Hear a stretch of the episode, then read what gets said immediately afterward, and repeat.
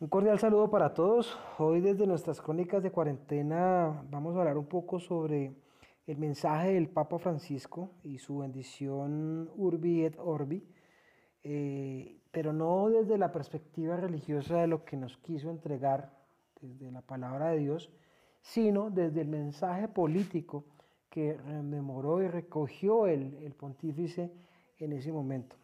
Es muy importante eh, contextualizar que esta bendición eh, para el mundo cristiano es muy, muy, muy contundente y de gran relevancia, ya que solamente se da dos veces en el año. La primera en Navidad y la otra en Pascua. Y solo sí cuando eh, muere un papa pontífice, en el cuando ya hay un nuevo pontífice que asume la silla de San Pedro. Entonces, Partiendo de eso, hay que empezar a contextualizar lo importante que fue esta bendición también dirigida hacia la indulgencia plenaria al mundo con el motivo de la crisis del coronavirus. El coronavirus generó que la Iglesia Católica perdonara a todo el mundo de sus pecados y hiciera un reset eh, de, todo, de todo ese acumulado de la humanidad. Miren que es tan importante esto en el mundo que hasta fue trending, trending topic mundial con el hashtag Papa Francisco.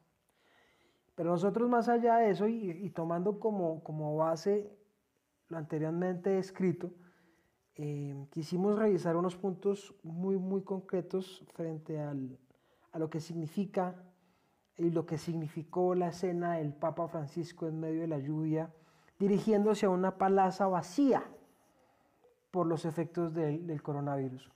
Creo que eh, lo primero que hay que hablar es que efectivamente la Iglesia Católica dio un golpe de autoridad ante el mundo y, ante, las demás religiones, eh, recordando un poquito quién tiene la capacidad de unir al mundo bajo un solo sentir y bajo la palabra divina de la fe, dando un mensaje de aguante y de solidaridad es muy importante este elemento de la unidad del mundo.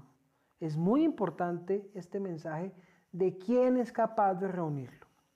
El segundo punto es que recordó cuál es la, reunión, la, religión con más fieles en el mundo.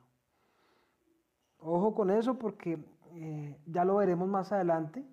Y cuando hablamos de la religión no hablamos de una simple reunión de personas con una forma de entender y concebir la vida desde lo religioso, sino desde la unidad supraterritorial y suprapolítica.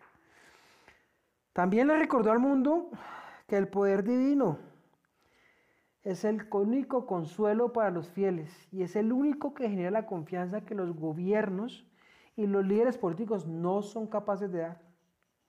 ¿Y esto a qué nos lleva? A un golpe político. La Iglesia Católica en cabeza del Papa Francisco demostró el poder supranacional que tiene para unificar y dar soporte espiritual en un mismo momento, en una misma escena. La unidad del cielo y de la tierra en un solo momento, a pesar de tener una plaza vacía. Por eso nosotros queremos concluir en, este, en, este, en esta audiocolumna lo siguiente.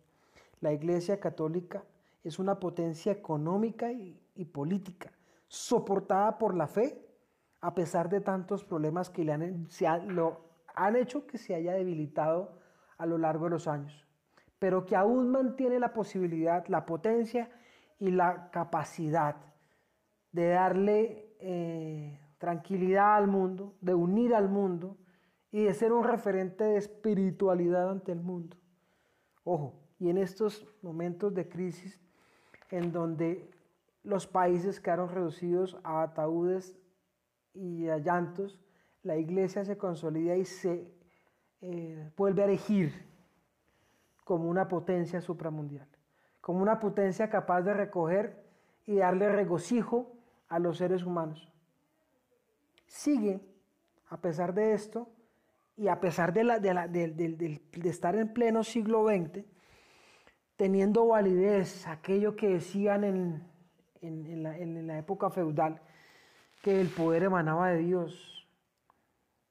y después con, la, con las revoluciones y con todo lo que pasó en la historia, se concluyó que el poder, el poder emanaba del ser humano, que el poder emanaba de nosotros mismos. Pero hoy, hoy, hoy, con lo que está pasando, creo que eh, la gente quiere pensar que el poder emana de Dios y no de los seres humanos, porque los seres humanos no fuimos capaces de entender y de estar a la altura de un mundo nuevo.